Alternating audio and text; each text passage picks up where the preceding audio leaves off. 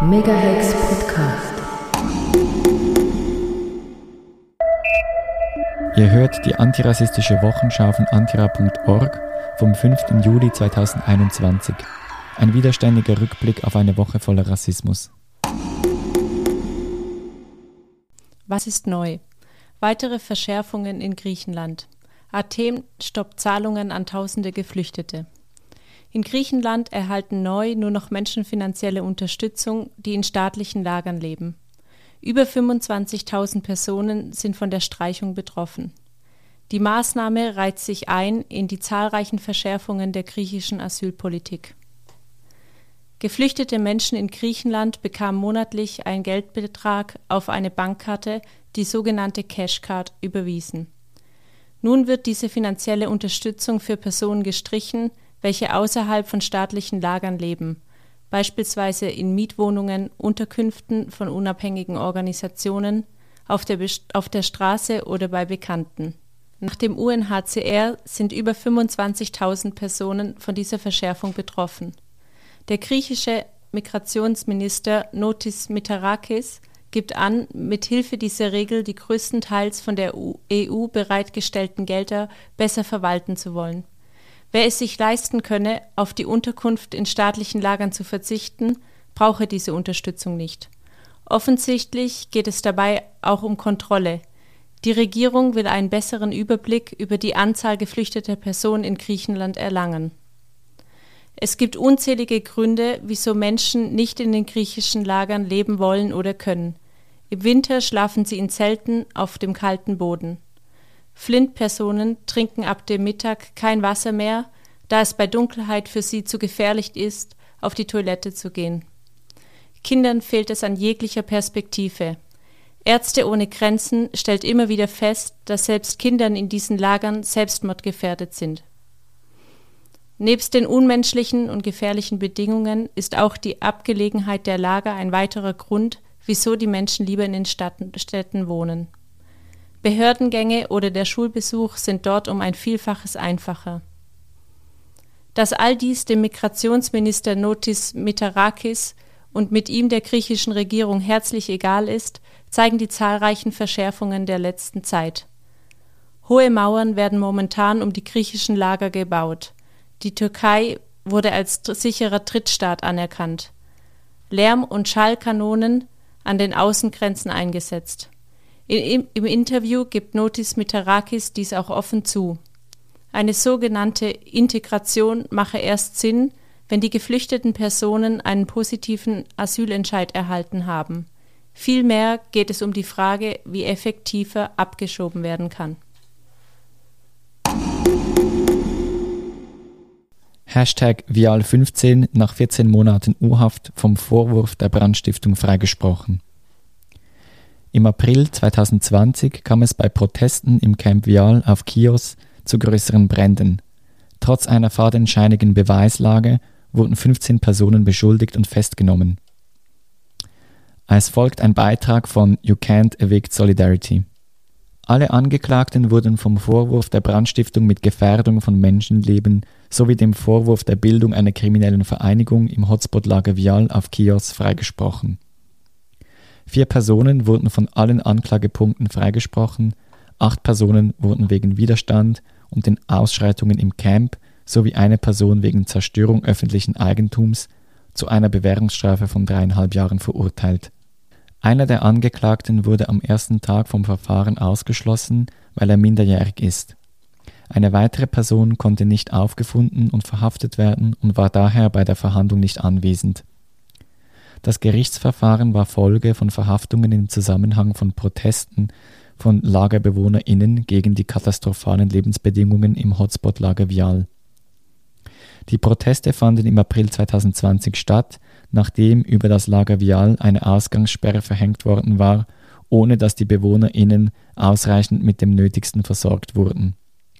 Die Wut der Menschen im Lager brach sich Bahn, als eine irakische Frau in einem Isolationscontainer starb, ohne ausreichend medizinisch behandelt worden zu sein.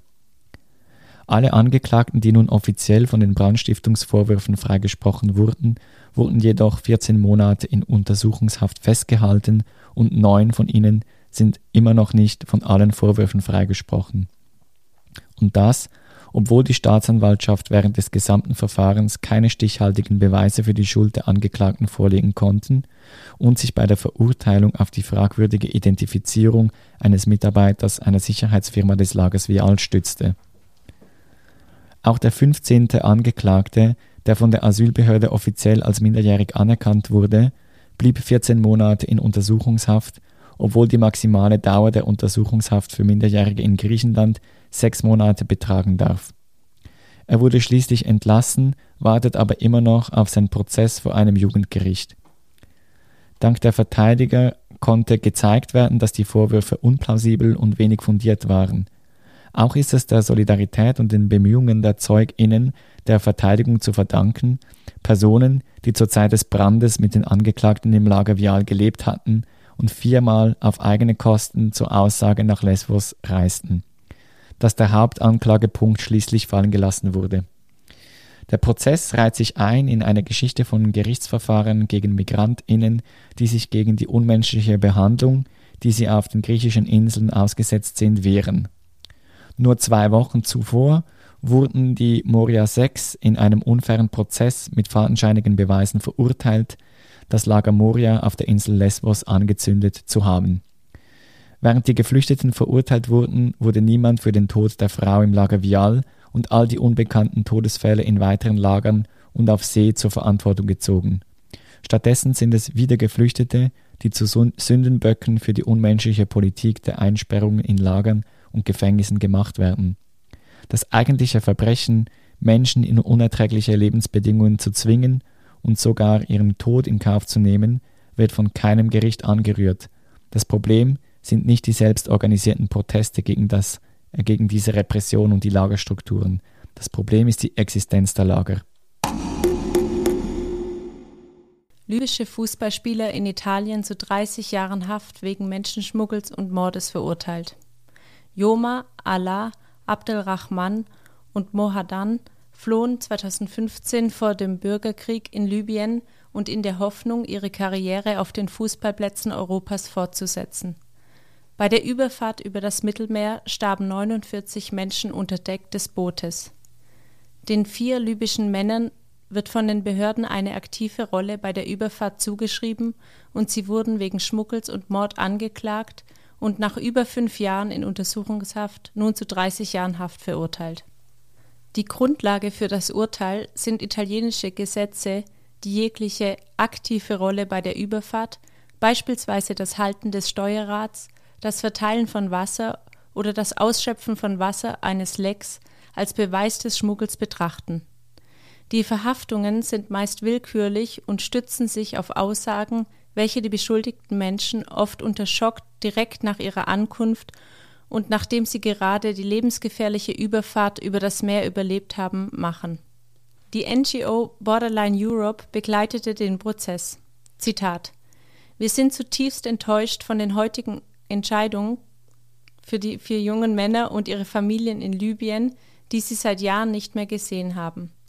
Wir haben schon viele ähnliche Fälle begleitet, in denen die Behörden Schutzsuchende als Schmuggler festnehmen, die selbst für die Überfahrt über das Meer bezahlt haben. Auf diese Weise werden Menschen, die nur begrenzte Mittel haben, um sich vor Gericht zu verteidigen, als die Schuldigen dargestellt und für die Katastrophen auf dem Mittelmeer verantwortlich gemacht, während die wahren Schuldigen die europäische Regierungen sind, die die Grenzen schließen und die Menschen in gefährliche Situationen zwingen. Zitat Ende. Und weiter. Zitat. Während europäische SeenotretterInnen und AktivistInnen viel mediale Aufmerksamkeit erhalten, wenn sie zur Zielscheibe zunehmender Kriminalisierung werden, bleibt die alltägliche Praxis der Inhaftierung von Nichteuropäern, die mit denselben Vorwürfen konfrontiert werden, fast unbemerkt. Sie sind jedoch die Mehrheit derjenigen, die in Italien und Griechenland wegen angeblicher Schleusung und Beihilfe zur illegalen Einwanderung festgenommen und inhaftiert werden. Zitat Ende. Was geht ab beim Staat? Die offizielle Schweiz will wieder nach Afghanistan ausschaffen. Das Staatssekretariat für Migration, das SEM, hat letzte Woche angekündigt, Ausschaffungen nach Afghanistan wieder aufzunehmen. Konkret sollen 144 Menschen aus der Schweiz nach Afghanistan zwangsausgeschafft werden. Dies, obwohl Afghanistan weiterhin als eines der gefährlichsten Länder der Welt gilt und der überwiegende Teil der Bevölkerung auf der Flucht ist. Krieg ist seit Jahrzehnten ein Dauerzustand in Afghanistan. Mit dem begonnenen Abzug der NATO-Truppen wird zudem eine Zunahme der Gewalt befürchtet. Alleine in den letzten Monaten fanden entsetzliche Angriffe auf Schulen, medizinisches Personal, humanitäre Organisationen und ZivilistInnen statt. Selbst wenn das SEM immer wieder betont, den Schutz der abgeschobenen Menschen zu gewährleisten, gibt es keine Garantie dafür, dass den einzelnen Personen keine Gewalt oder Verfolgung droht. Abgeschobenen AfghanInnen drohen einer im Magazin veröffentlichten Studie zufolge Gefahr für Leib und Leben, Verelendung und Verfolgung. Auch die Familien von Europarückkehrern seien gefährdet. Zurückgeschafften Menschen werde wegen der Flucht nach Europa Verrat, Verwestlichung, unmoralisches Verhalten oder die Abkehr vom Islam vorgeworfen, heißt es in der Studie, welche die Erfahrungen von 113 der 908 zwischen Dezember 2016 und März 2020 aus Deutschland abgeschobenen Afghaninnen dokumentiert. Bis auf einen Betroffenen haben alle bekannten Abgeschobenen das Land wieder verlassen oder planen dies. Zwei von ihnen haben Suizid begangen. Ob diese Zwangsausschaffungen tatsächlich stattfinden werden oder ob es sich lediglich um einen Akt der Einschüchterung seitens des SEM handelt, ist im Moment noch nicht klar. Das SEM gab bis jetzt nicht bekannt, wann diese Ausschaffungsflüge durchgeführt werden sollen. Eine solch schwammige Informationspraxis führt verständlicherweise zu einer großen Verunsicherung und Angst unter den direkt betroffenen Menschen. Sie müssen nun täglich mit einer Zwangsausschaffung rechnen und können mit dem jetzigen Informationsstand kaum einschätzen, ob diese tatsächlich stattfinden werden oder nicht. Dazu ein Kommentar von Asylex zur Wiederaufnahme von Zwangsrückführungen nach Afghanistan. Zitat wie viele von Ihnen vielleicht in der gestrigen SRF-Tagesschau gehört haben, werden laut Staatssekretariat für Migration, dem SEM, Zwangsrückführungen nach Afghanistan wieder aufgenommen, obwohl Asylex den Wegweisungsvollzug, also die Ausschaffung, nach Afghanistan, dem Land, das vom Global Peace Index wiederholt als das gefährlichste Land der Welt eingestuft wurde und die meisten Kriegstoten zu beklagen hat, aufs schärfste verurteilt, raten wir allen Betroffenen, Ruhe zu bewahren. Aufgrund der Pandemie war der zwangsweise Wegweisungsvollzug nach Afghanistan wie in zahlreiche andere Länder vorübergehend nicht möglich. Gemäß Aussagen des SEM sei der Wegweisungsvollzug nach Afghanistan nun wieder möglich. Gegenüber der Situation vor Corona hat sich jedoch nichts geändert. Auch vor der Pandemie gab es Ausschaffungen aus der Schweiz nach Afghanistan, auch wenn es nur sehr wenige pro Jahr waren. Wir empfehlen Ihnen daher, trotz der schwierigen Umstände nicht in Panik zu geraten. Wenn Sie rechtlichen Beistand benötigen und noch keinen Anwalt haben, können Sie uns gerne per Facebook oder Mail an info@asylex.ch kontaktieren. Zitat Ende. Bundesrat will mit Corona-Testzwang Ausschaffungshürde beseitigen. Letzte Woche hat der Bundesrat seinen neuen Plan vorgestellt. Personen, welche ausgeschafft werden sollen, können künftig zu einem Corona-Test gezwungen werden. Bislang kam es in rund 50 Fällen vor, dass Personen den Test verweigerten und so ihre Ausschaffung verhindern konnten. Viele Herkunftsländer und auch Staaten des Schengen-Raums nehmen geflüchtete Personen nur mit einem Negativresultat zurück und auch Fluggesellschaften setzen einen solchen voraus. Die Gesetzes Änderung soll möglichst sofort in Kraft treten und bis Ende 2022 gelten. Die Forderung nach der Zwangsmaßnahme kam von den für die Ausschaffungen zuständigen Kantone. Auch eine Zwangsimpfung soll bereits zur Diskussion gestanden haben. Auf Anfrage der Medien, wie diese Zwangstests ablaufen sollen, bleibt der Präsident der Vereinigung der kantonalen Migrationsbehörden, Marcel Suter, unklar. Doch bereits heute kommt es oft zu verschiedenen Zwangsmethoden bei Ausschaffungen. Beispielsweise werden Menschen gefesselt. Es gibt in der Schweiz keine andere Bevölkerungsgruppe, die zu Corona-Tests gezwungen wird. Wie groß wäre der Aufschrei da wohl? Ein weiteres Zeugnis der Niederträchtigkeit des schweizerischen Asylsystems und der Schweizer Zweiklassengesellschaft. Was ist aufgefallen? Libysche Küstenwache schießt auf ein Schiff mit Geflüchteten, Handelsschiffe unterstützen Pushbacks auf dem Mittelmeer. In den Sommermonaten und mit den besseren Bedingungen auf dem Meer versuchen vermehrt Menschen über das Mittelmeer von Libyen oder Tunesien nach Europa zu gelangen. Diese Route wird nicht grundlos als die tödlichste maritime Fluchtroute der Welt bezeichnet. Mit den steigenden Versuchen, das Mittelmeer zu überqueren, steigt auch die Anzahl illegaler Pushbacks durch GrenzbeamtInnen. Laut einem Bericht von Ärzte ohne Grenzen wurden in den ersten sechs Monaten dieses Jahres mehr als 12.790 Personen daran gehindert, nach Europa zu gelangen oder sie wurden wieder aus der europäischen Rettungszone abgeschoben. Beide Praktiken verstoßen sowohl gegen das Asyl wie auch gegen das Menschen- und das Seenotrettungsgesetz und sind somit illegal. Seit Anfang 2021 sind bereits mehr als 800 Personen vor Europa ertrunken. Viele von ihnen hätten gerettet werden können. So ignorierte die italienische Küstenwache vergangene Woche einen Notruf vor der Küste Lampedusas, bis das völlig überfüllte Holzboot zehn Stunden später schließlich kenterte. Dabei ertranken mindestens sieben Personen, darunter eine schwangere Frau. Von den insgesamt 60 Personen, welche an Bord des kleinen Bootes waren, werden einige noch immer vermisst. Andere wurden zwar gerettet, anschließend aber an die sogenannte libysche Küstenwache übergeben. So wurden am 14. Juni 170 Personen von zwei kleinen Booten von einem Handelsschiff gerettet.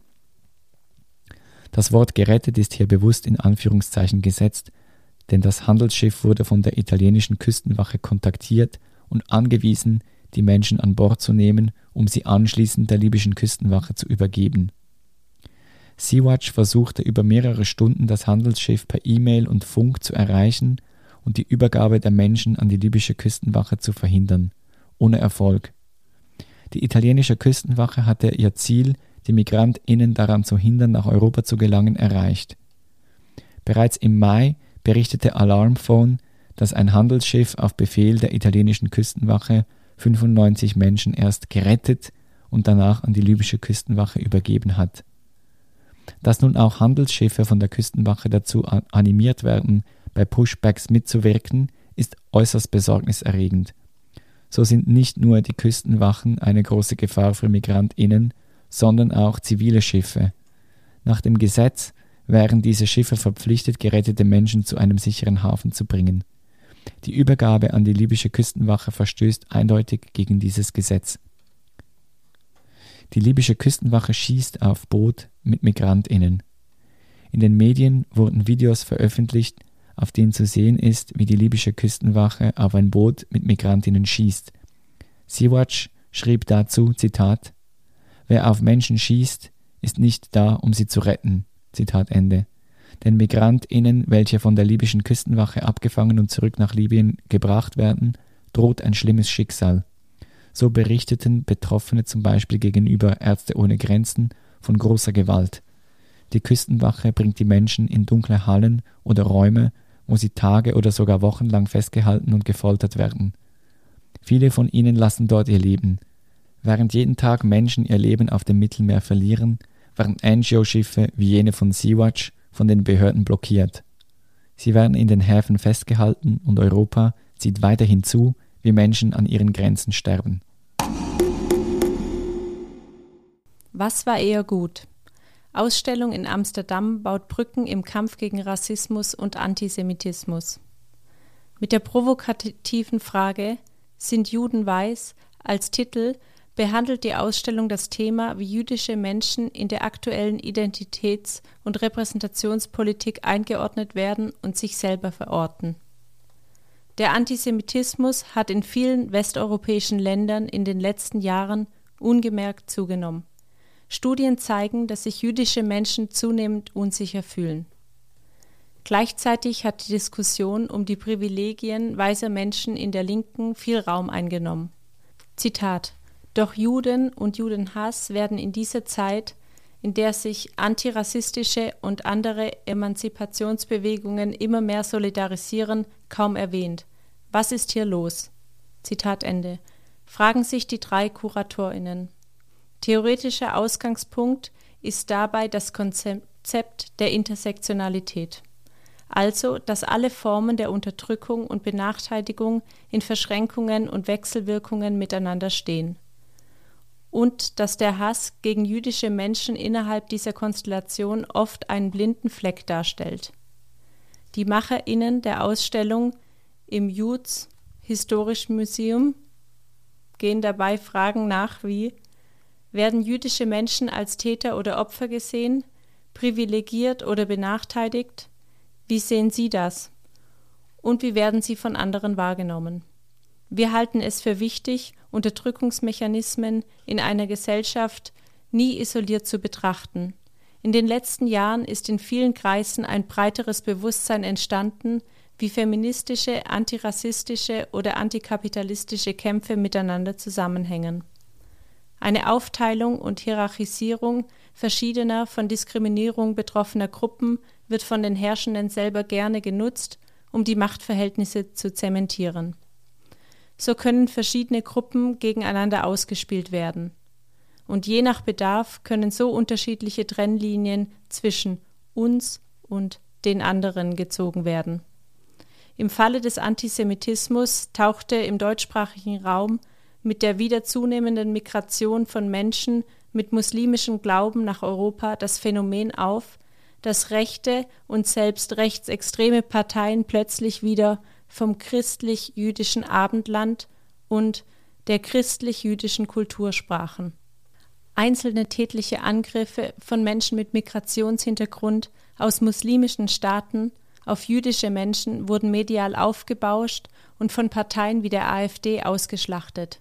Und dies alles vor dem Hintergrund, dass der Antisemitismus im deutschsprachigen Raum seit Jahren ohne große öffentliche Regung zugenommen hat und viele Taten aus einer neofaschistischen Ideologie heraus erfolgten. Im Zuge der Anti-Corona-Maßnahmen-Demos ist auch eine zunehmende Relativierung des Holocaust wieder salonfähig geworden. Groteske Anne-Frank-Vergleiche und Judensterne mit der Aufschrift Ich habe ein Attest am Merchandise-Stand sind für einen Großteil der Teilnehmenden solcher Demonstrationen offenbar kein Problem. Gleichzeitig sind diverse Gruppen und Bewegungen, welche sich gegen die Corona-Maßnahmen engagieren, mittlerweile von faschistischen Strömungen unterwandert. Die Verbindung und Auseinandersetzung antirassistischer AktivistInnen mit KämpferInnen gegen Antisemitismus kann neue Perspektiven schaffen und verhindern, dass rassistische und antisemitistische Denkmuster weiter um sich greifen und die Erfahrungen marginalisierter Gruppen für ihre Zwecke missbrauchen. Begriffserklärung Der Begriff Intersektionalität 1989 von Kimberly Greenshaw eingeführt, veranschaulicht, dass sich Formen der Unterdrückung und Benachteiligung nicht einfach aneinanderreihen lassen – sondern in ihren Verschränkungen und Wechselwirkungen Bedeutung bekommen. Kategorien wie Geschlecht, Rasse, Alter, Klasse, Ability oder Sexualität wirken nicht allein, sondern vor allem im Zusammenspiel mit den anderen. Die intersektionale Perspektive erlaubt, vielfältige Ungleichheits- und Unterdrückungsverhältnisse mit einzubeziehen, die über eine Kategorie allein nicht erklärt werden können. Die Gemeinde Ostermundigen in Bern will zehn geflüchtete Menschen aus Moria Karatepe aufnehmen. Eine überparteiliche dringliche Motion hatte nach dem Brand des Lagers Moria im September 2020 Ostermundigen ersucht, zehn Personen aus den griechischen Lagern aufzunehmen. Der Gemeinderat hat nun zugestimmt, sich bei Bund und Kanton dafür einzusetzen und diese zusätzlich aufzufordern, möglichst viele Menschen aus diesen Lagern in der Schweiz aufzunehmen. Ostermundigen bestärkt damit die Städtebewegung, die Druck auf den Bund ausübt, in der Aufnahme von Menschen aus den griechischen Lagern aktiv zu werden. Neben großen Städten wie Zürich, Basel und Genf haben sich auch kleinere Gemeinden wie Burgdorf oder Spiez solidarisch mit Menschen auf der Flucht erklärt. Die Seebrücke Schweiz hat anlässlich des Weltflüchtlingstag am 19. Juni zahlreiche Gemeinden in der Zentralschweiz und St. Gallen aufgefordert, sich ebenfalls solidarisch zu erklären, auf dass der Druck von unten wächst und es einen Wechsel zu einer gerechteren Schweizer Politik gibt. Was nun? Jetzt Petition für Baustopp des Bundesasylzentrums Grand Saconnet in Genf unterschreiben. Die Koalition Nein zum Bundesasylzentrum Grand Saconnet fordert mit einer Petition den Großen Rat und den Genfer Staatsrat auf, den Bau des eidgenössischen Asyl- und Wegweisungszentrums sofort zu stoppen. Aus dem Petitionstext. Der Bau dieses Zentrums neben der Landebahn des Flughafens hat begonnen, aber es ist nie zu spät, ein nutzloses, unmenschliches, fremdenfeindliches und rassistisches Projekt aufzugeben. Denn das System der Bundesasylzentren erzeugt unweigerlich Gewalt gegen Asylsuchende, behandelt Menschen, die auf der Flucht in die Schweiz kommen, als Kriminelle und treibt Asylsuchende in den Untergrund. Die Medien haben in letzter Zeit die schweren Menschenrechtsverletzungen aufgedeckt, die in den Bundesasylzentren stattfinden. Willkürliche Sanktionen, ungerechtfertigte Hindernisse beim Zugang zu medizinischer Versorgung, Gewalt, Beleidigungen und rassistisches Verhalten seien seitens der Sicherheitsbeamten. Amnesty International spricht in seinem Bericht von Mai 2021 von Handlungen, die einer Folter gleichkommen. Fast die Hälfte der Antragsteller, die unter diesen Bedingungen von Missbrauch und Halbgefangenschaft leben müssen, verlassen schließlich das System. Die bestehenden Bundeszentren in der Westschweiz sind halb leer. Ganze Familien werden so in den Untergrund getrieben und noch verletzlicher gemacht. Dieses Bundeszentrum, eingekeilt zwischen Autobahnzubringer und Flughafen Rollfeld, soll als echte Abschiebefabrik fungieren. Konkret werden die Asylsuchenden, die, das sollten wir nicht vergessen, in der Schweiz Zuflucht suchen, einer Lärmbelästigung und einer Luftverschmutzung ausgesetzt, deren Grenzwerte in diesem Bereich weit überschritten werden, bevor sie zwangsweise in die Flugzeuge verladen werden.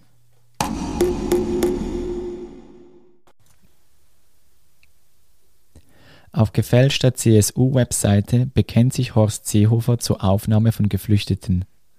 Auf der Website CSU Endlich daheim fordert Bundesinnenminister Horst Seehofer die Aufnahme sämtlicher Geflüchteter von Städten, die sich als sichere Häfen bekennen. Ein Fake, der auf die Lage geflüchteter Menschen in Europa aufmerksam macht. In einem offenen Brief fordert das verantwortliche Künstlerinnenkollektiv die sofortige Ermächtigung aufnahmefähiger und williger Länder, Städte und Kommunen, den konkreten Beschluss nationaler Aufnahmeprogramme und die Umsetzung noch im Jahr 2021. Die Einleitung eines ganzheitlichen Kurswechsels in der Asylpolitik weg von Externalisierungspraktiken hin zu einer verantwortungsbewussten Willkommenspolitik und einer Politik der Vielfalt noch in dieser Legislaturperiode. Seehofer ist maßgeblich dafür verantwortlich, dass die fast 300 aufnahmebereiten Städte in Deutschland keine Menschen aufnehmen dürfen und diese weiterhin unter unzumutbaren Bedingungen in den griechischen Lagern ausharren müssen. Man kann die Kampagne mit der Unterzeichnung der Petition Menschenrechte sind unverhandelbar unterstützen. Aktuell hat es schon 33.000 UnterzeichnerInnen. An unterstützenden Projekten spenden oder Horst Seehofer ein ganz besonderes Geburtstagsgeschenk machen. Zitat: Vor drei Jahren scherzte Horst Seehofer auf, eine Presse, auf einer Pressekonferenz darüber, dass an seinem 69. Geburtstag 69 Menschen abgeschoben wurden. Zusätzlich versuchte Horst Seehofer während seiner Amtszeit immer wieder, die zivile Seenotrettung zu verhindern. Am 4. Juli wird Horst Seehofer 72 Jahre alt. Zu diesem Anlass wollen wir ihm mit euch zusammen eine gigantische Spendenurkunde überreichen. Zitat Ende. Das schreibt die Seenotrettungs-NGO CI zur Kampagne Ein Geschenk für Horst. Äh, der aktuelle Spendenstand liegt bei 250.000 Euro. Wo gab es Widerstand? Selbstmordversuche und zugenähte Lippen in der fünften Woche des Massenhungerstreik für Regularisierung aller Sans-Papiers in Belgien. Mindestens 500 Sans-Papiers stehen seit dem 23. Mai im Hungerstreik. Sie besetzten dazu verschiedene Räumlichkeiten der Freien Universitäten von Brüssel und eine Kirche. Mit ihrem Protest wollen sie die belgische Regierung dazu bringen, den Aufenthalt der 150.000 Sans-Papiers im Land zu legalisieren. Der gesundheitliche Zustand der Menschen, die sich seit über einem Monat im Hungerstreik befinden, wird immer kritischer. Freiwillige medizinische Helferinnen berichten von Herz- und Nierenproblemen sowie besorgniserregenden psychischen Zuständen. Es kam bereits zu Selbstmordversuchen. Zuletzt hatten sich vier Männer symbolisch die Lippen zugenäht. Viele der Menschen leben bereits seit Jahrzehnten in Belgien, haben aber ohne Papiere kaum Rechte und keinen Zugang zum Gesundheitssystem. In der Corona-Pandemie haben viele ihre Arbeit und damit ihre Existenzgrundlage verloren. Finanzielle Unterstützung erhalten sie nicht. Individuelle Asylanträge zu stellen, könnte sie dem Risiko einer Ausschaffung aussetzen, wenn sie für die Behörden sichtbar werden. Deshalb wollen sie mit kollektivem Widerstand die belgische Regierung unter Druck setzen, ihnen und allen anderen einen legalen Status in Belgien zu gewähren. Innerhalb der Regierungskoalition ist die Diskussion entbrannt, ob man den Protestierenden aus humanitären Gründen eine Aufenthaltsbewilligung gewähren sollte. Doch Sami Madi, Staatssekretär für Asyl und Einwanderung, sieht keinen Handlungsbedarf. Er wolle sich nicht erpressen lassen und sehe die Gefahr der Nachahmung des Protests, sollte er darauf eingehen. Madi dreht die Verantwortlichkeiten knallhart um. Nicht er gefährde durch sein Nichtstun die Gesundheit der Menschen, sondern die Protestierenden im Hungerstreik sowie ihre UnterstützerInnen würden ihre eigene und die Gesundheit anderer riskieren. Dabei haben marginalisierte Menschen kaum andere Möglichkeiten, als ihren eigenen Körper als Mittel des Widerstands einzusetzen. Zitat Wir bleiben hier bis zum bitteren Ende, notfalls bis zum Tod. Zitat Ende.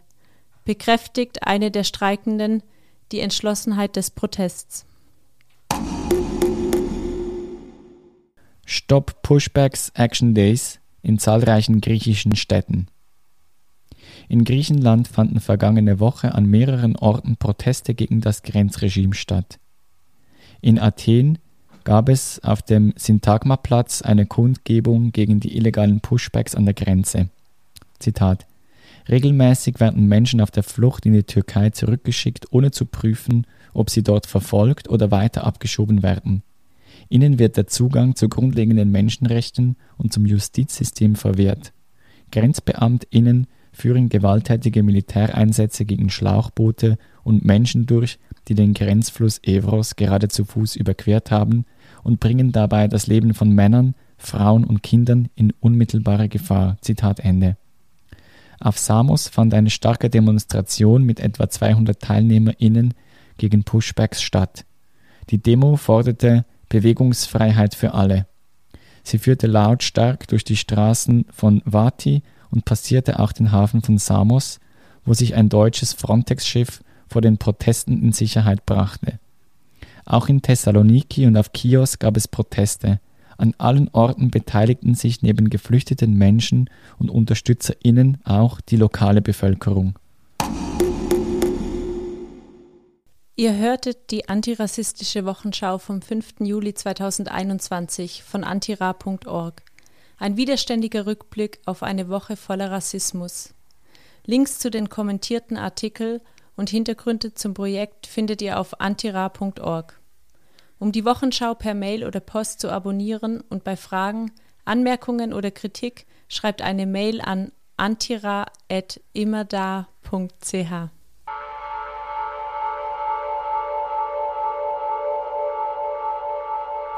Megahex Podcast.